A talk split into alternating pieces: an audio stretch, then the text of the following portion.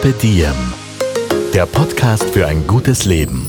Niki Löwenstein und Holger Potje. Jede Woche abwechselnd im Gespräch mit inspirierenden Menschen. Welche Rolle spielt ein bewusster Lifestyle für Sie? Woraus schöpfen Sie Kraft? Über Ernährung, Bewegung, Bewusstsein und Erholung. Wie finden Sie die richtige Balance im Leben? Woran sind Sie gescheitert? Und wie sind Sie wieder aufgestanden? Wie gelingt Ihnen das? Was für Sie persönlich ein gutes Leben ausmacht. Carpe Diem. Der Podcast zum Diem Magazin. Heute mit dem Journalisten und Wien heute Moderator Patrick Patschen. Dieser Podcast wird präsentiert von Biogena, deine 361 Grad Gesundheitscompany. Wir bei Biogena lieben Mikronährstoffe und Healthy Lifestyle. Wir wollen dir zeigen, wie du deine Gesundheit, dein Wohlbefinden und deinen Alltag mit Hilfe von Premium Mikronährstoffen richtig gut und passend zu deinem Lifestyle gestalten kannst. Du bist dir unsicher, was zu dir passt? Dann schau in einem unserer 17 Biogena Stores vorbei und genieße eine individuelle und persönliche Beratung. Wir freuen uns auf dich. Weitere spannende Infos findest du unter www.biogena.com. Ich begrüße euch ganz herzlich bei einer neuen Folge von Carpe Diem über meinen heutigen Gast. Ich weiß, das sage ich jedes Mal, aber heute freue ich mich wirklich ganz, ganz besonders. Es fühlt sich nämlich ein bisschen an wie ein Klassentreffen, muss ich gestehen. Wir haben eine gemeinsame Geschichte, die vor, und jetzt müssen wir uns beide festhalten, vor 18 Jahren begonnen ja, hat. Ich kann es gar nicht glauben. Ich auch nicht. Fast ich habe zweimal nachgerechnet. Wahnsinn. Moderator, Journalist, Buchautor Patrick Patschen, schön, dass du bei mir bist. Hallo Niki, danke für die Einladung. Hallo Patrick. Wir haben eine gemeinsame Geschichte, weil wir gemeinsam Journalismus studiert haben vor Ewigkeiten. Wir haben vier Jahre gemeinsam verbracht in diversen Lehrsälen, in diversen Partynächten, auch Ja. das ein oder andere Mal. Wir sind dann beide danach zum Fernsehen gegangen. Du als Ich bin bicken geblieben. genau. Du bei Wien heute und Guten Morgen Österreich Mhm. Moderator, mittlerweile vielfach preisgekrönt. Also viele, viele Menschen kennen dich. Dann haben uns ein bisschen, wie das ist, aus den Augen verloren, aber auch immer wieder was gelesen. Und vor einem Jahr habe ich dann eine Nachricht bekommen und habe gesehen, du hast ein Buch veröffentlicht. Habe mich wahnsinnig gefreut für dich. Und als ich dann gemerkt habe, worum es geht, war das auch für mich ein kleiner Schockmoment, nämlich die Erkenntnis, die Offenbarung, du hattest Krebs. Und wenn es darin irgendwas Gutes gibt, dann dass du das Leben jetzt noch mehr genießt als früher. Kann man so sagen. Und darüber wollen wir heute sprechen. Freue ich mich sehr. Sag, wie war das? Wir reden vom Jahr 2020, Anfang des Jahres. Du bist gerade zurückgekommen von einem Strandurlaub mit deiner Mama, hast schon länger gespürt gehabt, irgendwas stimmt körperlich nicht, hast das aber auch abgeklärt, kein Arzt hat jemals was gefunden und dann irgendwann war tatsächlich die Diagnose da. Kannst du dich an diesen Moment erinnern? Ich kann mich ganz genau an den Moment erinnern. Ich glaube, das vergisst man auch nicht als Krebspatient, Krebspatientin. Ich bin da gesessen in diesem ja, recht schmucklosen Zimmer in der Klinik Favoriten bei dem Onkologen, mit dem ich mittlerweile sehr gut befreundet bin. Auch eine positive Sache, die aus dieser Krankheit hervorgegangen ist. Und er schaut mich an und sagt mir, Herr Batschen, es schaut so aus, als hätten Sie eine bösartige Lymphdrüsenerkrankung. Also das Wort Krebs nimmt am Anfang niemand wirklich in den Mund. Ich glaube, weil die Ärzte wissen, was das auslöst in einem. Mir war das natürlich dann schnell klar. Ich habe dann ganz journalistisch auch gefragt, was heißt das jetzt? Habe ich Krebs? Sagt er, ja, also schaut schon so aus. Und das zieht einem natürlich komplett den Boden unter den Füßen weg. Also du hast dann sofort Bilder im Kopf von glatzköpfigen Menschen, von äh, Infusionen, von Chemotherapien. Und ich habe dann auch ganz offen gefragt als erstes, wann muss ich sterben? Und er schaut mich an und sagt, ähm, Sterben ist jetzt einmal gar kein Thema, weil äh, so wie es ausschaut, kann man ihre Krankheit ganz gut behandeln, aber wir müssen noch ein paar Dinge abklären und äh, diese Zeit der Ungewissheit war in Wahrheit so retrospektiv betrachtet auch das Schlimmste in dieser ganzen Zeit, wenn man weiß, man ist schwer krank, aber du weißt nicht, wie schwer und wie gut kann man es behandeln. Also das war eigentlich wirklich ein, ein furchtbares Warten in der Zeit. Wie hast du dieses Warten verbracht? Du, ganz schwierig, ehrlich gesagt. Ich kann mich, ich glaube, ich habe diese Woche wirklich verdrängt aus meinem Leben auch. Also da war jede Stunde hat sich angefühlt wie ein Tag. Ich habe dann, glaube ich, meinen Arzt auch tyrannisiert mit SMS und gefragt, wissen Sie schon was, haben Sie schon ein Ergebnis? Und er hat dann immer, er war wahnsinnig nett und empathisch, weil er auch weiß natürlich, wie sich Patienten fühlen in, in so einem Moment und hat gesagt, wir müssen eben alles abwarten, dass wir ein komplettes Bild haben. Da muss man ja allerhand Untersuchungen machen. Das ist ja nicht nur eine Biopsie, also du bekommst sozusagen einen Lymphknoten rausoperiert, der wird untersucht, du wirst quasi geröntgt du musst einen Herzultraschall machen, Blutuntersuchungen. Also es wird ja quasi, du wirst ja komplett durchleuchtet. Ich glaube, ich habe mehr Untersuchungen gehabt in dieser einen Woche als in den ganzen 37 Jahren oder 36 Jahren davor. Und nach dieser einen Woche weiß man dann, was Sache ist. Und dann habe ich auch sofort umgeswitcht von diesem abwartenden Modus in den, so, jetzt gehen wir es an Modus. Ja, jetzt packen wir es an, jetzt werden wir wieder gesund und jetzt äh, schauen wir, dass wir das hinter uns bringen. Sag, und wie hast du es dann geschafft, deine Kraft so zu mobilisieren, dass der Kampfgeist sofort da war und du nicht in ein Loch gefallen bist, wie es wahrscheinlich vielen Menschen geht? Naja, ich glaube, du bist bei so einer Sache ja auch dann nur Passagier in Wirklichkeit im ersten Moment einmal, weil du kriegst dann die Diagnose, die sagen dir dann so und so, wie schaut's aus und wir fangen in zwei Tagen mit der Therapie an und du hast dann zwei Möglichkeiten. Du kannst sagen, ich will das alles nicht und sag, ich lasse es bleiben. Oder du sagst, okay, gehen wir es an. Die Chancen, dass ich wieder gesund wäre, sind sehr, sehr groß. Äh, ich war damals 36, ich lebe eigentlich sehr gerne ähm, und wollte einfach wieder zurück ins Leben starten. Und habe dann gesagt, so, gehen wir es an. Und ich glaube, das war dann einfach so das Ziel vor Augen habend, dass ich in einem halben Jahr, wenn alles so geht, wie wir uns das vorstellen, da gesund wieder hinausspazieren kann aus dem Spital. Das mobilisiert natürlich alle Kräfte. Und es ist mir auch psychisch in dem Moment sofort wieder besser gegangen, weil ich wusste, ich bilde mir das alles nicht ein. Ähm, ich habe wirklich was. Aber das Gute ist, man kann auch was dagegen tun und das machen wir jetzt. Nachdem wir hier im Podcast auch die Gelegenheit haben, viele Menschen zu erreichen, lass uns doch drüber sprechen, was bei dir die Anzeichen, die Symptome für diesen Lymphdrüsenkrebs waren. Woran hast du gemerkt, da stimmt irgendetwas nicht? Also ich kann natürlich jetzt keine Ferndiagnosen stellen, aber bei mir war es zumindest so, es hat angefangen, dass ich mich extrem müde und schlapp gefühlt habe. Also ich bin sehr sportlich, ich war damals viermal die Woche beim CrossFit und ich habe einfach zum Beispiel gemerkt, das geht nimmer. Also ich kann mich nicht aufraffen, ich bin sofort außer Atem. Weißt du, es war damals November, Oktober, November, dunkle Jahreszeit, da denkt man dann halt, ja gut, Herbstblues, ist man schnell einmal müde und so weiter. Ich habe viel gearbeitet und äh, dann habe ich geschwollene Lymphknoten bekommen am Hals und ich hatte das normalerweise nie. Also manche Leute haben das ja immer, wenn sie verkühlt sind. Ich habe das nie gehabt. Und ähm, zeitgleich habe hab ich auch begonnen, so in der Nacht zu schwitzen. Ich habe weniger Appetit gehabt. Ich habe viel abgenommen. Und all das weiß ich mittlerweile sind Symptome für dieses Hodgkin-Lymphom, das ich hatte. Aber wenn man das nicht weiß, dann ist es halt ganz schwer zuzuordnen, weil es können, kann halt allerhand sein. Ja, du kannst psychisch überlastet sein. Es kann, ja, gibt tausend andere Möglichkeiten. Und äh, ich habe einfach für mich gespürt, es stimmt was nicht mit mir. Ich habe das von Anfang an gewusst. Ich habe deshalb bin ich auch zu vielen Ärzten gerannt, die alle zu mir gesagt haben, ich habe nichts, bis mich dann zum Glück ein Arzt ernst genommen hat und das dann diagnostiziert hat.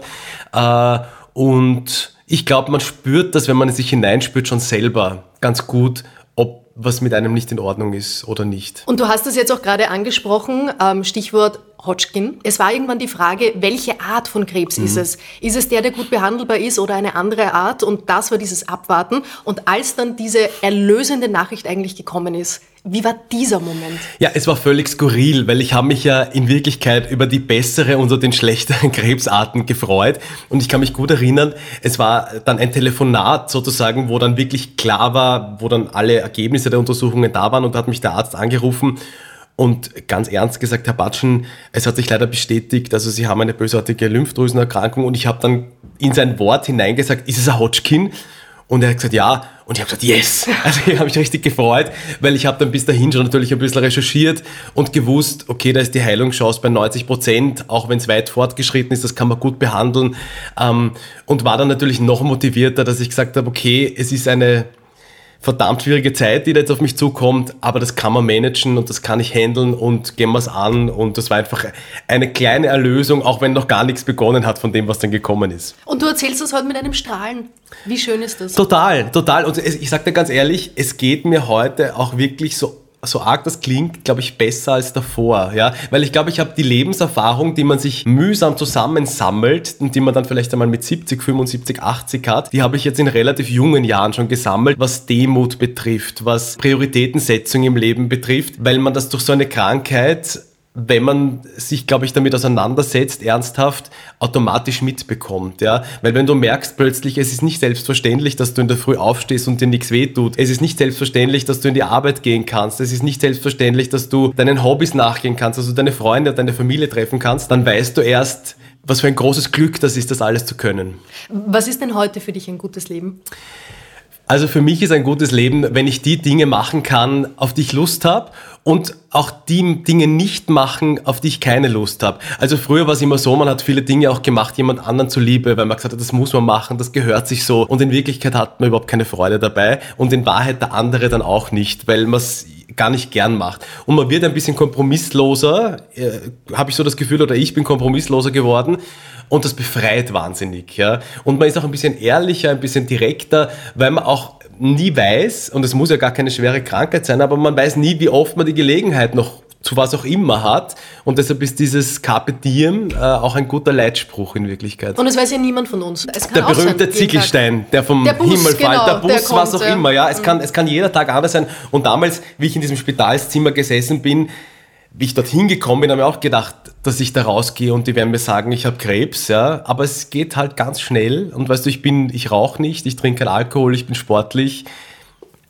Es, shit happens. Und hast du mit dem Schicksal gehadert? Irgendwann die Frage gestellt, die sich so aufdrängt, nämlich, warum ich? Die habe ich am Anfang gestellt natürlich, weil ich mir gedacht habe, das ist wirklich unfair, weil ich bin wirklich brav. Äh, Gibt es Leute um mich herum, die leben ein wesentlich wilderes Leben als ich und sind pumperl gesund. Aber am Ende des Tages ähm, ist diese Frage dann nicht mehr so wichtig, weil selbst wenn ich sie beantworten könnte, es bringt mich nicht weiter. Mhm. Es ist so, wie es ist. Ähm, man muss diese Herausforderung annehmen, das, das Ding machen. Und im Endeffekt habe ich viele, so komisch das klingt, aber auch viele, viele positive Aspekte und neue Freunde zum Beispiel aus dieser Zeit äh, mitgenommen. Du bist lange behandelt worden und wir reden hier vom Frühjahr 2020. So, wenn wir uns zurückerinnern, Moment, das war doch als etwas in unser aller Leben getreten ist, mhm. das Corona heißt mhm. und jetzt gar nicht mehr richtig wegzudenken ist, leider.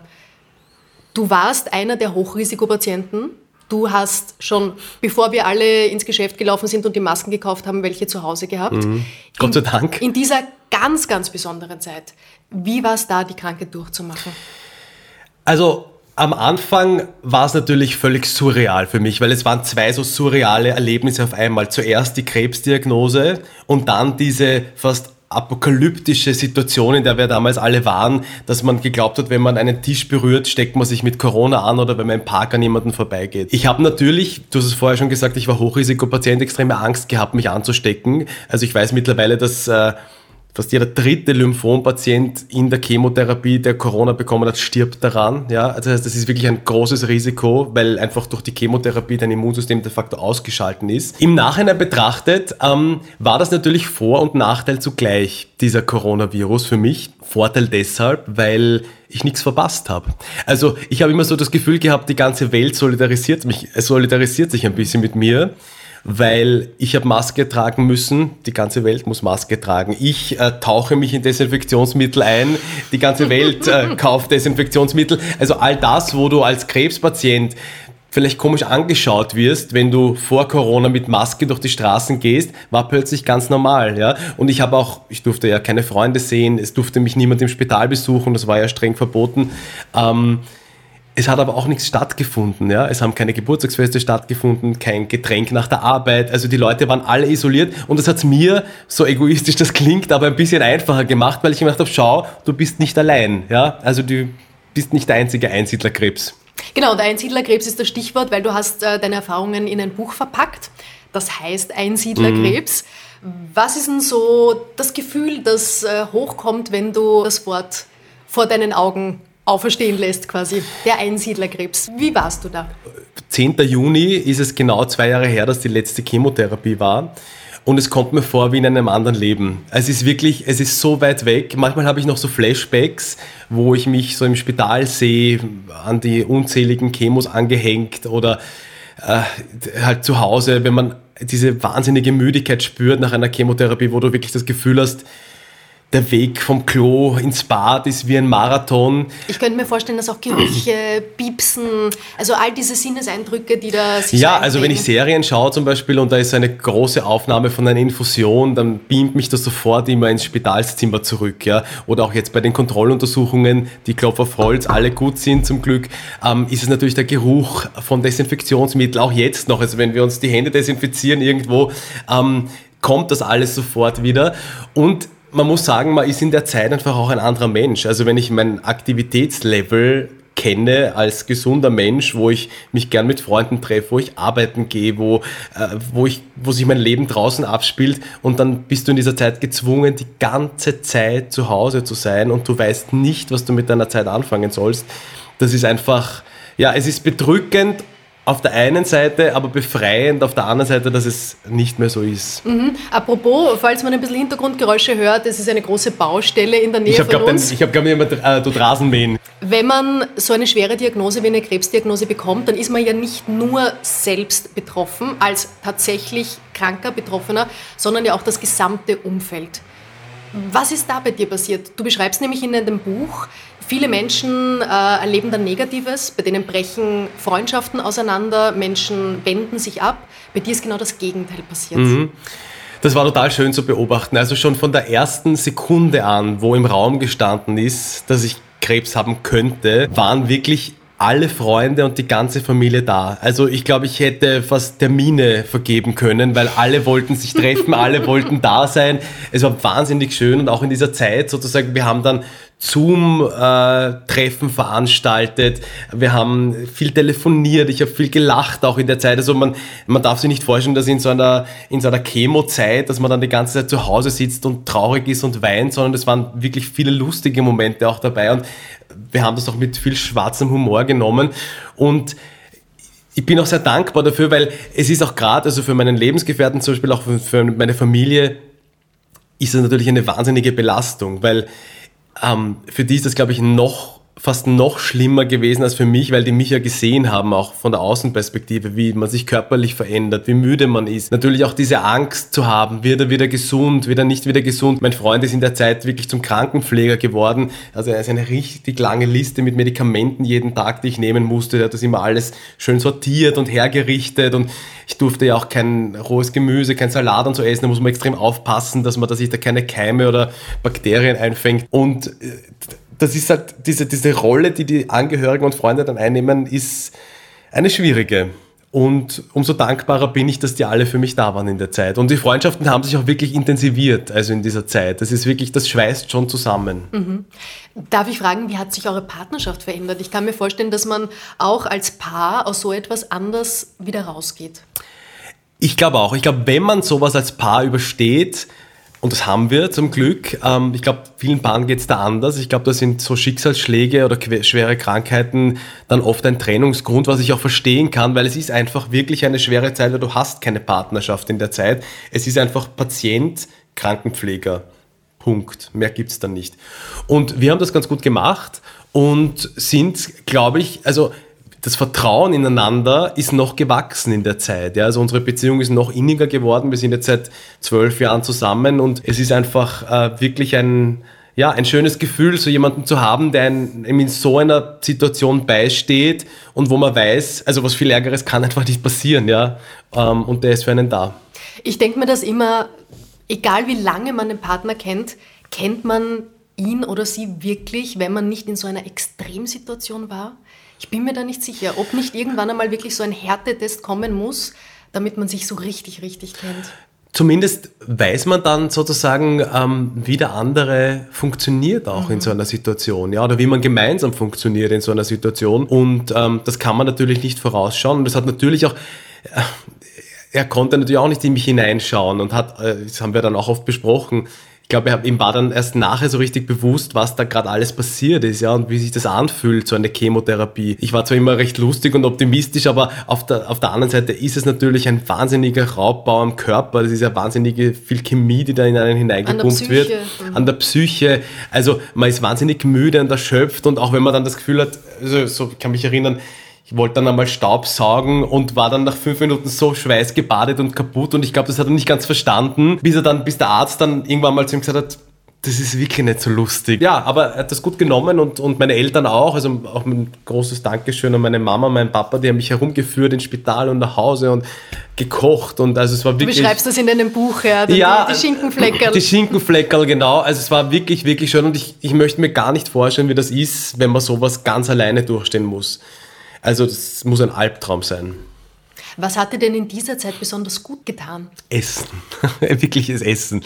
Also ich habe ja, habe es vorher schon erzählt, also in der Zeit davor habe ich ganz wenig Appetit gehabt. Ich habe auch wirklich 12, 13 Kilo abgenommen und der Arzt hat zu mir gesagt, äh, am Anfang der Therapie, äh, schauen Sie bitte, dass Sie nicht weiter abnehmen, weil Sie brauchen die Kraft für diese Therapie. Und ich habe dann wirklich auch ich glaube, da geht es anderen Chemotherapie-Patienten anders, aber ich hatte wahnsinnig viel Appetit und habe einfach gegessen, was ich wollte. Er hat zu mir gesagt, essen Sie, was Sie wollen. Und ich habe an einem Tag Schnitzel und Spaghetti und Eis und was auch immer. Und ich kann mich erinnern, dann nach zwei, drei Monaten irgendwann bin ich im Zimmer im Spital gesessen und der Arzt ist zu mir hereingekommen und hat mich so angeschaut von oben bis unten. Und dann hat er gesagt, Herr Batschen, ich weiß, ich habe gesagt, Sie sollen essen, was Sie wollen, aber jetzt sollten Sie langsam ein bisschen auflassen. Also ich glaube, ich habe es dann ein bisschen zu gut gemeint. Aber ja, in der Situation ist das auch wurscht. Du bist, nachdem du so präsent warst im Fernsehen, erst einmal von der Bildfläche natürlich verschwunden. Da haben sich viele Menschen auch gefragt, wo, wo ist er denn hin? Mhm. Hast doch Nachrichten bekommen. Und dann hast du uns alle daran teilhaben lassen. Welche Reaktionen hast du dir denn erhofft auf das Buch und welche hast du denn tatsächlich bekommen? Das war ja wirklich eine gar nicht so leichte Entscheidung, das zu machen. Ich habe das ja geschrieben, nicht als Buch, sondern eigentlich als für Tagebuch. mich als Tagebuch. Es ist ja auch in Tagebuchform geschrieben und eigentlich als Zeitvertreib, ja, weil mir war wahnsinnig langweilig, weil ich nichts machen durfte, auch im Spital niemand zu mir kommen durfte und habe das so vor mich hingeschrieben und ähm, mein Arzt hat dann irgendwann mal gefragt, was ich da so mache und ich habe dann gesagt, ja, ich schreibe halt da so vor mich hin und er hat dann gefragt, ob er das lesen darf. Ich habe dann gesagt, ja klar, und er hat das dann gelesen und hat es mir zurückgegeben und gesagt, ich glaube, sie würden vielen Leuten damit Mut machen, wenn sie das veröffentlichen. Und ich habe dann gesagt, na, sicher nicht. Also bin auch jemand, der sein Privatleben jetzt nicht so unbedingt in die Öffentlichkeit trägt und schon gar nicht eine Krankheitsgeschichte. Also das war für mich schon schwer, das auszusprechen. Ich habe Krebs, geschweige denn das irgendwie öffentlich zu sagen. Und dann habe ich diesen Sommer verstreichen lassen nach der Therapie und dann irgendwann habe ich dann nochmal mit meiner Familie drüber geredet und nochmal mit meinem Arzt und dann haben wir gesagt, okay, warum nicht? Das ist nichts, wofür man sich genieren muss. Im Gegenteil. Meine Intention war zu sagen, wenn ich einem Menschen damit helfen kann, ich weiß aus meiner eigenen Erfahrung, ich habe in der Zeit viele YouTube-Videos geschaut von jungen Krebspatienten, wie die damit umgehen, weil man so das Gefühl hat, man möchte sich austauschen mit Gleichgesinnten, die das auch erlebt haben. Und genau diese Reaktionen sind zum Glück gekommen. Also ich hätte mir nicht gedacht, ich bekomme bis heute, und das Buch ist seit über einem Jahr draußen, bis heute Mails von Leserinnen und Lesern, teilweise Betroffenen, teilweise Eltern von Betroffenen, Angehörige, die sagen, es hat ihnen geholfen, weil sie einfach sehen, es kann auch gut ausgehen und ganz viele Krebserkrankungen gehen heute mittlerweile gut aus. Man hört immer nur von Prominenten, wenn sie nach kurzer schwerer Krankheit gestorben sind. Das ist dann immer das, was man mit Krebs verbindet. Aber es gibt ganz, ganz viele Leute wie mich, die einfach ein neues Leben starten können danach wieder. Und das wollte ich den Leuten einfach auch zeigen. Schaut's, es ist eine schwierige Zeit, aber man kann einfach gut wieder rauskommen. Eine Begegnung, die mir besonders in Erinnerung geblieben ist, war im St. Anna Kinderspital. Da habe ich äh, einen Beitrag gemacht. Es ist mir auch jetzt einfach ein großes Anliegen, das zu thematisieren über krebskranke Kinder aus der Ukraine, die äh, flüchten mussten und die jetzt bei uns in Wien behandelt werden. Und da gibt es einen Kinderonkologen, den ich interviewt habe. Und nach dem Interview sagt er zu mir, ich finde das so toll, dass Sie heute da sind. Dann habe ich gesagt, wieso? Sagt er, ja, ich habe Ihr Buch gelesen. Und dann habe ich ihn gefragt, also aus beruflichem Interesse und warum, sagt er, nein, Sie werden sich glauben, ich hatte vor einem Jahr auch Hodgkin, genau das gleiche wie Sie. Und dann sage ich wirklich, und dann hat er gesagt, sein Vater hat ihm das zur Diagnose geschenkt, das Buch, und er hat das äh, gelesen während der Therapie und es hat ihn wahnsinnig aufgeheitert und ist ein junger Mann auch, also ein bisschen älter als ich und es hat mich gefreut. Da habe ich mir gedacht, schau, genau dafür habe ich das gemacht. Sehr berührend. Schreibst du heute auch noch Tagebuch? Nein, schreibe ich nicht. Also ich bin ja so ein, äh, wie soll ich sagen, ein ungeduldiger Mensch auch und man braucht schon Muße, um ein Tagebuch zu schreiben. Diese Muße hatte ich damals einfach, weil ich diese viele, viele Zeit hatte. Heute mache ich das nicht, nein. Ich, ich speichere auch Erinnerungen gerne im Kopf ab oder im Herzen und muss nicht unbedingt alles aufschreiben. Mhm. Als du dann äh, gesund warst, bist du wieder in deinen Beruf zurückgekommen und der ist ja super anstrengend. Also da, da geht schon an normalen Tagen, äh, ist da einiges los, immer unvorhergesehen. In der Wien Heute Redaktion äh, gibt's viele chronikale Geschichten. Das kann man ja alles nicht planen, was so passiert. Aber dann ist etwas passiert, äh, mit dem hat wirklich niemand gerechnet. Und ich vermute mal, auch das hat dich wahrscheinlich für dein Leben geprägt. Zu welchem Einsatz bist du dann gekommen als dann wieder gesunder Reporter?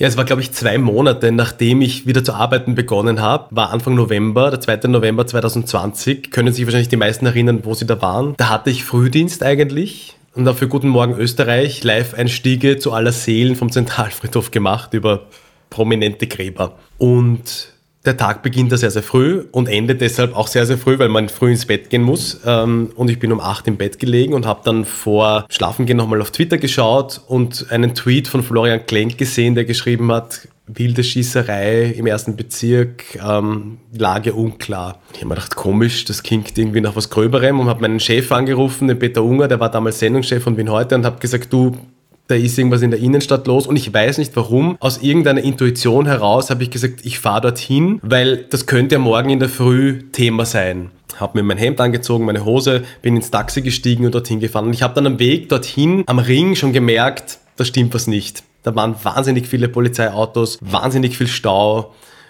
Und dann hat sich sozusagen am Weg dorthin ein bisschen herauskristallisiert, es könnte ein Amoklauf oder was ähnliches sein. Und ich bin dann dort gestanden und hatte dann schon die ersten Anrufe von der, von der Zentralredaktion, ähm, dass es womöglich eine Sondersendung geben wird, weil sich vielleicht um einen Terroranschlag handeln wird. Und wir sind nicht weitergekommen als bis zum Ringturm. Äh, da war dann schon abgesperrt. Im Schwedenplatz war ja dann der Terroranschlag, wie wir heute wissen, rund um mit den Schwedenplatz mit vier Toten. Der Attentäter selber ist auch erschossen worden, viele, viele Verletzte, also ich glaube über 20 waren es dann insgesamt. Und habe dort meinen ersten Einstieg in eine Zeit im Bild Spezial gemacht. Und ich habe dann dort gemerkt, ähm, da komme ich nicht weiter. Also es gibt hier nichts zu sehen, es gibt hier nichts zu berichten, ich erfahre hier nichts. Und habe gewusst durch meine mittlerweile fast 17-jährige Zeit beim Landesstudio, immer wenn sowas Großes passiert, gibt es einen Einsatzstab bei der Polizei und die Polizei ist ja genau vis-à-vis vom, also schräg vis-à-vis vom Ringturm. Und dann haben wir gedacht, ja, versuchen kann man es einmal. Und bin dann da drüber spaziert mit meinem Kameramann. Die Straßen waren dann schon ganz leer, es war alles abgesperrt und habe dort angeläutet und die haben uns tatsächlich geöffnet und stehe dort in dem Foyer und dann sehe ich schon den Bürgermeister, den Polizeisprecher, den Polizeipräsidenten habe gewusst, okay, da bin ich jetzt richtig, das ist sozusagen die Informationszentrale. Und dort haben wir dann im Laufe des Abends, heute wissen wir, es haben, glaube ich, damals über zwei Millionen Leute zugeschaut, ähm, bis um zwei in der Früh dort berichtet, Live-Berichte gemacht. Ich bin dann auch zum Burgtheater noch gefahren, wo die Leute eingesperrt waren, haben dort noch einen Live-Einstieg gemacht. Und es war ein wahnsinnig aufregender Abend, eine wahnsinnig aufregende Nacht. Und für mich war es halt auch so, so surreal, weil ein paar Monate davor habe ich einfach nicht gewusst, kann ich meinen Job jemals wieder in der Form machen, wie ich das machen will. Und dann plötzlich stehe ich da und berichte sieben Stunden live von einem Terroranschlag und da habe ich dann gewusst, okay, I'm back. Ja, und der Körper funktioniert wieder. Patrick, schlechte Nachrichten gehören zu deinem Beruf dazu, schon sehr, sehr lange Zeit. Du berichtest ja über alles, was so passiert, äh, Brände, Unfälle. Da sind wirklich schreckliche Schicksalsschläge und schicksalshafte Momente auch dabei. Wie gehst du für dich persönlich damit um? Wie nimmst du diese Nachrichten und verarbeitest die so, dass sie dich dann nicht auch äh, über dein Berufsleben hinaus privat belasten? Ich glaube ganz ehrlich, das ist wie bei einem Arzt oder bei jemand anderem, der oft schlechte Nachrichten verkünden muss, der noch viel näher dran ist, man blendet das einfach aus. Ja? Also das ist ein Job, den mache ich gern und natürlich kann man das nicht immer abschalten. Du weißt das selber, wir sind auch so Nachrichten-Junkies ja, und man saugt dann alles auf und kann sein Handy nicht weglegen. Aber ich glaube, solange man das nicht in sein Leben lässt, dann geht das ganz gut. Schwierig wird es dann, wenn man plötzlich mit wirklich Betroffenen zu tun hat. Also wenn ähm, äh, ein, ein, Kind ermordet wird und man macht mit den Eltern ein Interview zum Beispiel, das kann man dann nicht so leicht abschütteln. Aber wenn es die reine Nachricht ist, die man im Fernsehen verkündet oder über die man berichtet, dann kann man das ganz gut dort lassen, wo es ist und es ist ausgesprochen und dann ist es auch erledigt. Also das Jahr 2020 hat Zäsuren hinterlassen in deinem Leben? Ja, es hat begonnen mit der Krebsdiagnose und geendet mit der Auszeichnung zu einem der besten Journalisten des Jahres. Also ja, es war ein genau. großer Bogen, ja, also wirklich völlig irre, wirklich völlig irre. Also was hat diese Terrornacht mit dir gemacht? Ich weiß nicht, ob die Terrornacht was mit mir gemacht hat, aber ich habe durch die Terrornacht gemerkt, wie ich mich verändert habe einfach. Also mir haben ja dann ganz viele Leute nachher gesagt, äh, sie waren so ruhig und gelassen und sie haben das so mit einer Ruhe präsentiert und berichtet und Hast du wirklich, ich habe es ja auch gesehen, ich war auch beeindruckt, wie wie ein Fels in der Brandung du da stehst, mit einer Ruhe genau die richtigen Fragen stellst, abwarten kannst, ohne dass man dir anmerkt, was da gerade abgeht. Das war, also ich, ich war voller Hochachtung. Dankeschön. Und ich glaube, dass das Teil des Prozesses durch die Krankheit war. Also im Nachhinein betrachtet, das war mir damals an diesem 2. November natürlich nicht so bewusst, aber im Nachhinein betrachtet, glaube ich, habe ich mir innerlich gedacht, was soll mir heuer noch passieren? Ja, ich habe äh, eine Krebsdiagnose bekommen, ich habe ähm, eine monatelange Chemotherapie gemacht, ich habe nicht gewusst zu 100 Prozent, ob ich wieder gesund werde, ob ich meinen Job wieder so machen kann. Und diese, diese Reife, die da passiert ist in mir, ich glaube, die hat sich dann an dieser, in dieser Nacht einfach auch entfaltet und diese, diese Ruhe, diese quasi Konzentration und natürlich weiß man, da schauen viele Leute zu und ich habe ja auch mein, mein E-Mail-Postfach und mein WhatsApp-Postfach sind übergegangen in der Nacht. Ich glaube, ich habe noch nie so viele Nachrichten innerhalb von ein paar Stunden bekommen. Das, das war mir alles egal. Ja, ich war, bin dort gestanden, habe mich konzentriert auf das, was Sache ist und das ist was, was ich mir bis heute mitgenommen habe. Also diese Aufgeregtheit, die viele beim, bei uns in unserem Job haben, äh, vor, vor Live-Sendungen oder vor Interviews, die, die habe ich nicht mehr. Ja, also ich besinne mich so auf das, was ich kann und was mir wichtig ist und alles andere ist einfach nicht mehr so wichtig. Stell dir vor, du würdest jetzt äh, kurz zu dem Patrick vor deiner Erkrankung zurückreisen. Jetzt mit deinem Wissen und deiner Erfahrung, die du gesammelt hast, was würdest du ihm so schnell noch mit auf den Weg geben? Scheiß dich nicht so an, würde ich ihm sagen. Weil man oft sich über Dinge aufregt oder an Dingen aufreibt, die es einfach nicht wert sind. Ja? Und wenn man einmal, das klingt jetzt ein bisschen abgedroschen und kitschig, aber wenn man einmal wirklich vor Augen geführt bekommen hat, worum es im Leben wirklich geht, ja, und das ist einfach Gesundheit, weil ohne Gesundheit ist alles andere andere nichts wert, ja. Du kannst noch so erfolgreich im Job sein, du kannst noch so viel Geld haben. In Wahrheit ist auch eine Partnerschaft dann nicht mehr so viel wert, weil du sie nicht mehr so genießen kannst, ja. Also Gesundheit ist so das Fundament für Glück. Und wenn einem das fehlt, ähm, oder wenn man mal weiß, wie das ist, wenn einem das fehlt, dann kann man das einfach viel mehr schätzen, wenn es wieder da ist. Aber, und das habe ich so besonders schön gefunden an deinem Tagebuch, das du veröffentlicht hast, dass auch wenn man krank ist, trotzdem das Glück vorhanden sein kann und man kann es trotzdem finden im Leben. Ich finde auch das ist eine ganz wichtige Botschaft. Auch wenn die Gesundheit gerade nicht da ist. Das stimmt. Ja, und das kann uns alle mal treffen. Selbst dann kann man die guten Seiten sehen. Extrem, extrem. Und ich habe in der Zeit äh, Leute kennengelernt, also andere Patienten zum Beispiel, mit denen ich heute gut befreundet bin. Mein Arzt, mit dem ich mittlerweile, wir treffen uns alle zwei, drei Monate und ziehen um die Häuser. Ja, wer hätte das gedacht, wie der mir damals die Diagnose äh, überbracht hat, dass ich mal mit dem bis zwei in der Früh in der Bar abhänge. Ja? Aber das sind Dinge, die sind einfach, die wären nicht passiert ohne die Krankheit, die hätte ich heute nicht und auf die möchte ich aber nicht verzichten. Ja? Das heißt nicht, dass ich mir die Zeit zurückwünsche, um Gottes Willen, das wünsche ich auch keinem. Aber ich finde, man kann in solchen Lebens Lebenskrisen, und das war durchaus eine, kann man schon viele positive Dinge mitnehmen. Ja? Sei es Lebenserfahrung, sei es Lebenseinstellung und eben viele neue Leute. Und ich hätte auch wahrscheinlich nie ein Buch geschrieben, wenn ich nicht krank geworden wäre. Mir hat unlängst eine Dame geschrieben, die mir gesagt hat, sie hat mein Buch sozusagen als Begleiter mitgehabt, von der ersten Chemo bis zur letzten und hat immer hingefiebert auf dieses letzte Kapitel, in dem ich beschreibe, wie ich die erlösende Nachricht bekomme, dass alles weg ist und dass wir nichts mehr machen müssen, dass ich gesund bin. Und sie hat geschrieben, jetzt ist dieser Punkt gekommen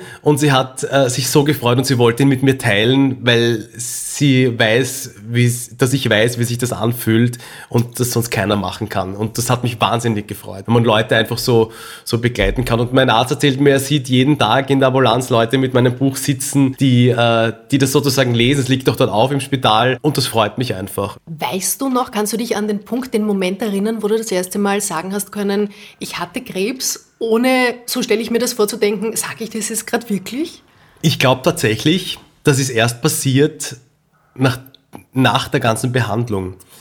Während der Zeit im Spital, wo du ja die ganze Zeit auch andere Patienten siehst, die teilweise viel, viel schlimmer gezeichnet waren als ich, wo ich habe mit Leuten geredet, die haben ihre 135. Immun- und Chemotherapie hinter sich. Ich konnte mich nicht identifizieren damit. Ich war so ich bin da zu Besuch, ich bin aber kein Teil davon. Ja, es war immer ganz surreal, wenn du, du kriegst ja dann im Spital so ein Band, wo dann dein Name steht und ein Geburtsdatum und auf den Chemotherapiebeuteln steht dein Name. Du musst ihn auch immer sagen vorher, damit da keine Verwechslung passieren kann, damit du genau das kriegst, was du brauchst konnte ich das nicht. Ich glaube, das erste Mal konnte ich das tatsächlich auf der onkologischen Reha. Das war ein paar Wochen nach Therapieende. Das ist eine spezielle Einrichtung für Menschen nach oder während einer Krebserkrankung, die ich übrigens jedem nur wärmstens empfehlen kann. Also ich bin dort von einem Energielevel von 8% auf wirklich 90 innerhalb von drei Wochen gekommen. Du hast mir vorher Fotos gezeigt, so die Entwicklung äh, vorher, nachher, Ja, kann man eigentlich sagen. Kann man sagen, ja. Es war wirklich ein quasi, am Anfang hat man mir die Erkrankung noch wahnsinnig angesehen und am Ende habe ich eigentlich ausgeschaut, ja, ohne Haare, aber eigentlich wieder relativ gesund.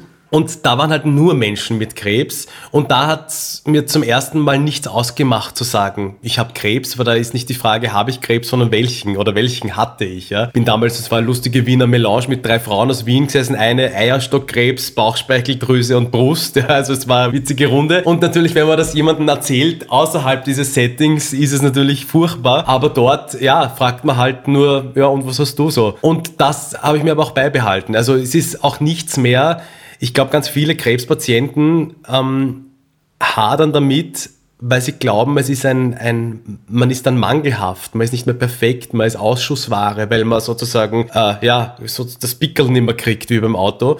Aber ich sehe das ganz umgekehrt. Ich finde, das ist, macht einen Menschen stärker und es ist nichts, wofür man was dafür kann.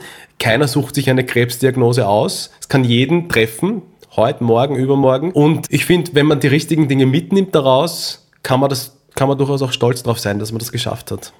Viele Menschen sagen gerne, und ich finde, das hat einen sehr bitteren Beigeschmack, jede Krankheit will dir etwas sagen. Mhm. Ich denke mir manchmal, na, manchmal ist eine Krankheit einfach, So ist es, sehe einfach ich, ja. Da. Wie siehst du das? Ich sehe das genauso. Also ich bin da auch kein Freund davon, dass das Schicksal mir was sagen wollte damit. Also ich hoffe es zumindest nicht, ja, weil ich frage mich dann was. Aber ich glaube, es ist umgekehrt. Man selber kann einfach dann was draus machen, ja. Es ist passiert, es ist wie es ist. Das konnte ich mir nicht aussuchen, das konnte ich nicht beeinflussen. Es ist übrigens auch so, dass man bei ganz vielen Krebsarten gar nicht weiß, wo das herkommt. Das wusste ich nicht. Für mich war immer so Rauchen, Lungenkrebs, Trinken, Leberkrebs. Aber es gibt einfach ganz viele Arten, wo man es nicht weiß, so wie bei meinem. Und deshalb, na, Schicksal, pff, ja, sehe ich wie du. Aber ich glaube schon, dass man dann sich denken kann, okay, wenn ich das schon durchmachen muss, was nehme ich mal mit? Ja, und wie gesagt, es sind viele, viele Dinge gewesen, die ich mir gern mitnehme, auch in mein gesundes Leben wieder. Und ähm, eine, eine Freundin, die ich auf der Reha kennengelernt habe, die ist eine wirklich sehr gute Freundin von mir geworden und, und verbindet mittlerweile viel, viel mehr als nur der Krebs. Hast du dir irgendeinen Wunsch erfüllt, irgendeinen Traum wahrgemacht danach? Nicht wirklich, aber ich bin viel direkter geworden. Ich habe zum Beispiel gern wie ich begonnen habe wieder zu arbeiten, gleich äh, meiner Chefin eine, wollte eine Gehaltserhöhung verlangt zum Beispiel. Das wären Dinge gewesen, die hätte ich früher nie gemacht, ja, weil ich viel zu bescheiden äh, bin für sowas und auch schlecht, ein schlechter Verhandler in Wirklichkeit, weil ich immer konzentriere mich mehr auf die Arbeit als, als auf die Karriere. Aber das habe ich dann gemacht, ja, ist bis heute nicht passiert, by the way, aber zumindest ist es mal ausgesprochen. Und ich habe mir vorher auch Wünsche erfüllt, ja, das, so, so ist es nicht. Aber man ist einfach, äh, wie gesagt, direkter und, und lebt das Leben schon bewusster. Und Während deiner Krankheit haben sich viele Menschen bei dir gemeldet, die es total gut gemeint haben, die dir Nachrichten geschickt haben und du beschreibst dann, dass die aber manchmal so formuliert waren, dass du dir gedacht hast, okay, die verabschieden sich schon eher. Was würdest du denn Menschen, die äh, erkrankte Menschen im Umfeld haben, was würdest du denen mitgeben? Wie sollen die reagieren? Was ist, ich sage jetzt nicht die richtige Reaktion, die gibt es wahrscheinlich nicht, aber eine, eine angemessene Reaktion. Wie hättest du dir das gewünscht? Ich glaube, es kommt sehr auf den Menschen, auf den betroffenen Menschen an, wie das ankommt. Wir wissen ja, seit der FH Kommunikation entsteht beim Empfänger, oder? Haben wir mal gelernt, glaube ich. Da, da war mal was, Da ja. war mal was, ja. Und äh, ich kann mich erinnern, da sind so Nachrichten gekommen wie, ich wünsche dir viel Kraft auf diesem schweren Weg und ich hoffe, dass du dazwischen auch einmal lachen kannst, ja. Und diese Situation an sich ist eh schon so schwer und man ist eh schon so überfordert von all diesen Informationen und all dem, was da passiert, dass, wenn man das dann nochmal so liest, wie dramatisch das ist, dann macht das die Situation noch dramatischer, als sie eh schon ist. Und ich habe auch lange überlegt darüber, was, was hätte ich eigentlich gern gehört oder was, was würde ich oder was schreibe ich anderen Leuten. Und ich schreibe zum Beispiel in meine Bücher immer bei Lesungen, wo ja auch viele Krebspatienten kommen, schreibe ich immer, ich wünsche ihnen alles Gute auf dem Weg zum wieder gesund werden. Und das ist ein positiv formulierter Wunsch, der wird wahrscheinlich nicht immer in Erfüllung gehen, das weiß ich schon, aber ich bin noch nicht derjenige, der das zu beurteilen hat. Und ich finde, das ist so eine, einfach, äh, äh, das hätte mir, glaube ich, Kraft gegeben. Zu sagen, okay, gesund werden ist das Ziel. Ich wünsche Ihnen alles Gute, ist was, was man auch zum Geburtstag wünscht oder nicht unbedingt nur, wenn man krank ist. Und ähm, das habe ich so für mich mitgenommen. Und du hast vor allem auch viele neue Pläne gefasst. Du bist gerade dabei, dein zweites Buch zu schreiben. Ganz anderes Thema natürlich. Äh, erzähl einmal. Ja, ich habe diese Idee ja schon sehr, sehr lange, schon lang vor dem ersten Buch gehabt, aber ich hätte es wahrscheinlich nie geschrieben, wäre das erste Buch nicht passiert. Ich habe im Zuge meiner Arbeit für Wien heute ganz oft von Begräbnissen berichtet, also von prominenten Begräbnissen, von Fritz Mulja über Joe Zawinul und also ganz, ganz viele Leute, Udo Jürgens, Niki Lauda, also wir haben ja berichten ja sehr viele Promi-Begräbnisse. Und da gibt es einen Herrn, den Peter Holecek, der ist sozusagen der Oberzeremonienmeister der Stadt, der nicht nur Promi-Begräbnisse macht, sondern halt auch ganz normale. Und der hat mir zwischendurch immer ganz, ganz viele lustige Geschichten erzählt, die bei Begräbnissen sich so abspielen. Ja, Hoppalas, Pannen, Beschwerden, Skurrile. Und ich habe ihm zu ihm gesagt, daraus müsste man mal ein Buch machen. Und ich habe das meinem Verleger, äh, bei dem ich das erste Buch geschrieben habe, mal vorgeschlagen. Und er hat gesagt, na schreibe mal ein paar Geschichten auf. Und ich habe dann die ersten aufgeschrieben und der war Feuer und Flamme und hat gesagt, daraus müssen wir ein Buch machen. Und es wird lustig sterben heißen, das ist einmal der Arbeitstitel. 99 äh, wahre Begräbnisgeschichten und ähm, wird passenderweise rund um alle Heiligen heuer erscheinen. Und du hast mir eine Geschichte schon verraten, ich habe Tränen gelacht. Sie ist sehr lustig, ja. Wür würdest du ich würde, raus damit? Ich würde, ja. Sie ist wirklich sehr lustig. Meine Lieblingsgeschichte bis jetzt.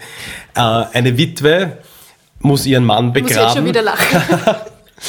Und wie das so ist bei Begräbnissen, bestellt sie halt so einen Blumenkranz mit Rosen und Schleifen. Und äh, es ist der Tag der Trauerfeier und diese Kränze werden auf gelegt und der Arrangeur heißt das bei der Bestattung, legt den Kranz der Witwe natürlich ganz vorne hin und die Schleifen werden ausgerollt und die Witwe merkt plötzlich, wie so ein leises Raunen bzw. Lachen durch den Saal geht und schaut sich um, bis sie merkt, dass ihre Schleifen der Grund dafür sind. Sie hat nämlich ähm, einen besonderen Text gewählt. Links ist gestanden, es war viel zu kurz und rechts dein Spatzen. war ihr Spitzname. Das ist, ja. das ist auch beim zweiten es Mal ist, ja. nicht weniger lustig. Und solche Geschichten werden sich in diesem Buch finden. Ähm, also der, der, Kern der Geschichte ist wahr, die Geschichte da rundherum ähm, ist natürlich ein bisschen erfunden, weil äh, Datenschutz und so weiter. Aber ja, ich freue, es macht wahnsinnigen Spaß. Vielleicht machen wir einen zweiten Podcast, oder? Mit einem Bestatter. Ein Allerheiligen Spezial ja. vielleicht, ja, genau.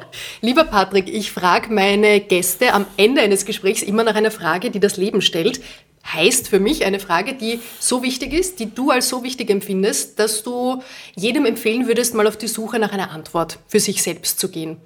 Hast du da eine? Als Journalist bin ich ja mehr gewohnt, Fragen zu stellen. Deshalb ist würde ich sehr, es ist fies, ja. Deshalb würde ich deine Frage trotzdem mit einer Gegenfrage beantworten. Ich finde nämlich, die Frage, wie geht's dir, ist eine der wichtigsten, nämlich nur, wenn man sie ehrlich beantwortet. Und das finde ich ganz spannend, hat mir nämlich mal ein, wie das Buch herausgekommen ist, hat mich ein Journalist mal gefragt, hat die Frage, wie geht's dir für dich eine neue Bedeutung bekommen? Und die Antwort ist ja. Weil ich finde, wir sagen so oft, gut, danke dir, fertig. Passt schon. Passt schon, mhm. genau. Aber wenn man die ehrlich beantwortet, ist das in Wirklichkeit alles, was man über sich und das Leben wissen muss. Weißt du, was ich manchmal frage und wo man dann merkt, uh, da passiert was beim Gegenüber. Ich frage dann gerne noch, und wie geht's dir wirklich? Mhm. Und da passiert dann oft was. Das stimmt. Ich merke, ich sehe es an deinen Augen, dass es dir sehr gut geht. Gott sei Dank. Das freut mich so sehr. Ich danke dir wirklich, dass du dir Zeit genommen hast. Und dann sehen wir uns im Herbst noch einmal. Ja, oder? 1. November. Ich bin dabei. Großartig. Vielen, vielen Dank, Patrick. Alles, alles Liebe. Danke fürs Zuhören und bis zum nächsten Mal. Wiederschauen.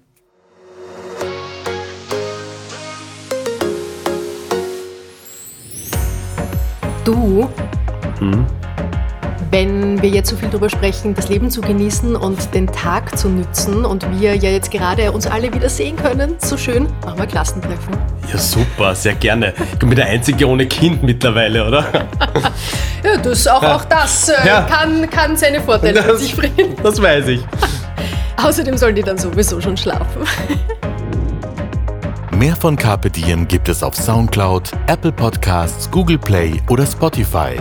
Jetzt abonnieren und liken. Wir freuen uns über eure Kommentare und sind direkt über podcast.carpediem.live erreichbar. Das Carpe Diem Magazin erscheint alle zwei Monate.